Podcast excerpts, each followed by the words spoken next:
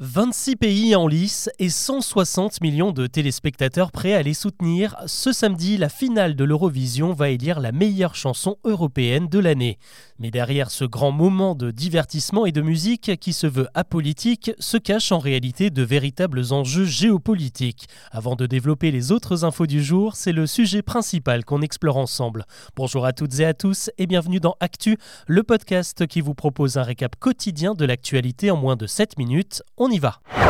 Alors qu'est-ce qui fait de l'Eurovision bien plus qu'un simple événement musical? Au fil de ces 67 éditions, le concours a été marqué par de nombreux rebondissements directement provoqués par la situation politique de l'Europe. On peut même dire que c'est un véritable baromètre. Déjà, la création même du concours en 1956 est intervenue à un moment clé de la construction européenne. À ce moment-là, on n'avait pas encore signé le traité de Rome et les prémices de l'UE ne comptaient que six pays réunis grâce au marché du charbon. Pourtant, on a eu l'idée de renforcer l'idée d'une Europe grâce à la musique. La politique est donc ancrée dans l'ADN du concours et cette 67e édition en porte nettement les traces. Déjà, il y a l'absence de la Russie pour la deuxième année consécutive, forcément à cause du conflit en Ukraine. Les Ukrainiens avaient d'ailleurs remporté la compétition l'année dernière, mais vu le contexte, le pays n'a pas pu respecter la règle qui veut que le vainqueur organise l'année suivante. C'est donc à Liverpool en Angleterre que les artistes s'affrontent ce samedi. D'ailleurs, le soutien à l'Ukraine devrait être particulièrement visible cette année avec des interventions de chanteurs ukrainiens tout au long de la soirée et la présence d'une Ukrainienne parmi les présentateurs. Un autre enjeu autour de l'événement, peut-être plus discret, c'est le coup de projecteur qu'offre l'Eurovision à certains pays qui ne pèsent pas lourd sur le plan diplomatique. Une performance du Monténégro ou de la Macédoine a toujours plus d'impact que celle de la France ou du Royaume-Uni. On peut par exemple rappeler le cas de l'Azerbaïdjan qui a gagné en 2011 et organisé l'année suivante la plus grosse édition jamais vue avec un budget de 160 millions d'euros. C'est six fois plus qu'une édition traditionnelle, un moyen de briller aux yeux du monde. Enfin, l'actualité ne manque pas de s'infiltrer dans les performances des artistes, mais ça ne plaît pas toujours. En 2009, la Géorgie a été interdite de concours à cause de sa chanson d'Antoine Poutine, une référence à peine masquée au président russe. En 2011, la candidate arménienne a été priée de revoir son titre Don't Deny, ne niez pas, interprété comme un message direct à la Turquie qui refuse de reconnaître le génocide arménien.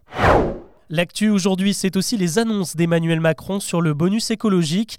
Aujourd'hui, cette aide permet de recevoir entre 5 000 et 7 000 euros pour l'achat d'un véhicule 100% électrique. Et eh bien bientôt, ce bonus sera réservé aux modèles en fonction de leur empreinte carbone. Ça veut dire que les voitures chinoises ou américaines ne seront plus éligibles au bonus. Un coup dur, par exemple, pour Tesla qui domine les ventes françaises avec son modèle Y. L'idée pour le président, c'est évidemment de privilégier l'industrie européenne. Le détail de cette mesure reste à définir. Il faudra par exemple trancher sur le cas des modèles français fabriqués en Chine, comme la Dacia Spring. C'est évidemment un soulagement pour leurs proches. Les otages Benjamin Brière et Bernard Felan ont été libérés. Les deux Français étaient retenus en Iran depuis un an où on les accuse d'espionnage et d'atteinte à la sûreté nationale sans réelle preuve. Leur état s'est nettement dégradé ces dernières semaines, ce qui a poussé les autorités iraniennes à les relâcher pour raisons humanitaires. On parle maintenant d'un phénomène assez inquiétant. Ce vendredi, SOS Amitié a dévoilé son baromètre du mal-être en France et le moral n'est pas au beau fixe, surtout chez les plus jeunes. En l'espace d'un an, l'association a vu bondir le nombre d'appels de la part d'adolescents de moins de 14 ans. Au standard, ils confient pour la plupart des idées suicidaires ou des problèmes de relation avec leurs parents. Pour les responsables de SOS Amitié, il y a une véritable libération de la parole qui s'opère. Les jeunes se montrent très inquiets pour l'avenir. La tendance est beaucoup beaucoup plus nette depuis la pandémie de Covid. Lui, en tout cas, il est beaucoup plus zen sur son avenir. Le multimilliardaire Elon Musk annonce qu'il va bientôt céder sa place de patron de Twitter. D'ici un mois et demi, il passera la main à sa nouvelle directrice générale, Linda Yaccarino. Il a été la chercher du côté du groupe de médias américain NBC. Elon Musk, lui, était en roue libre hein, depuis qu'il a pris les commandes du réseau social. En décembre, il avait même lancé un sondage auprès des utilisateurs pour savoir s'il devait céder sa place ou non. 57% avaient réclamé son départ. On part sur la terre battue de Roland Garros où le tournoi du Grand Chelem se prépare. Il débutera le 22 mai avec les qualifications et on pourra suivre le premier tour à la télé la semaine suivante. Et désormais les joueurs et les joueuses savent à quoi ils peuvent prétendre. Cette année les gains en argent explosent tous les records. 49,6 millions d'euros à se départager. On n'avait jamais vu ça et c'est même plus qu'à Wimbledon. Dans les détails, le gagnant et la gagnante du tournoi de simple empocheront chacun 2 300 000 euros. Ceux qui se feront éliminer dès le premier jour, eux repartiront avec tout de même 69 000 euros. A noter que la compétition de double devient beaucoup plus rémunératrice qu'avant, tout comme le tournoi de tennis fauteuil qui voit ses dotations grimper de 40%.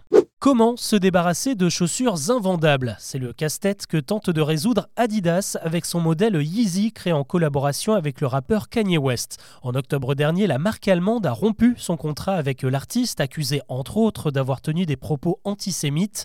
Le problème, c'est qu'Adidas se retrouve maintenant avec 500 millions d'euros de marchandises qu'elle ne peut plus mettre en rayon pour des raisons légales. Mais a priori, elle a trouvé la parade. Elles vont être remises en vente et l'intégralité de l'argent sera reversée à des ONG et des associations directement impactées par les propos de Kanye West. Allez, on termine avec le jeu vidéo le plus attendu de l'année. Et oui, ça y est, le nouveau chapitre des aventures de Zelda est enfin disponible sur Nintendo Switch. Une nouvelle aventure intitulée Tears of the Kingdom et qui a déjà conquis la presse, qui n'hésite pas à parler de chefs-d'œuvre vertigineux. Nintendo promet des heures et des heures de jeu dans cette aventure en monde ouvert. Euh, ça n'a pas empêché un joueur de les faire mentir puisqu'il a réussi à finir l'histoire principale en seulement 94 minutes. En tout cas, la firme japonaise espère en tirer près d'un milliard d'euros. Et si vous voulez explorer un peu plus le sujet, eh bien je vous propose d'aller jeter une oreille à Mon Empire, un autre podcast Chose à savoir. Dans le dernier épisode, je vous dis tout sur les enjeux commerciaux de ce nouveau Zelda. Voilà ce que l'on peut retenir de l'actu aujourd'hui. Je vous souhaite un excellent week-end. On se retrouve lundi pour un nouveau récap.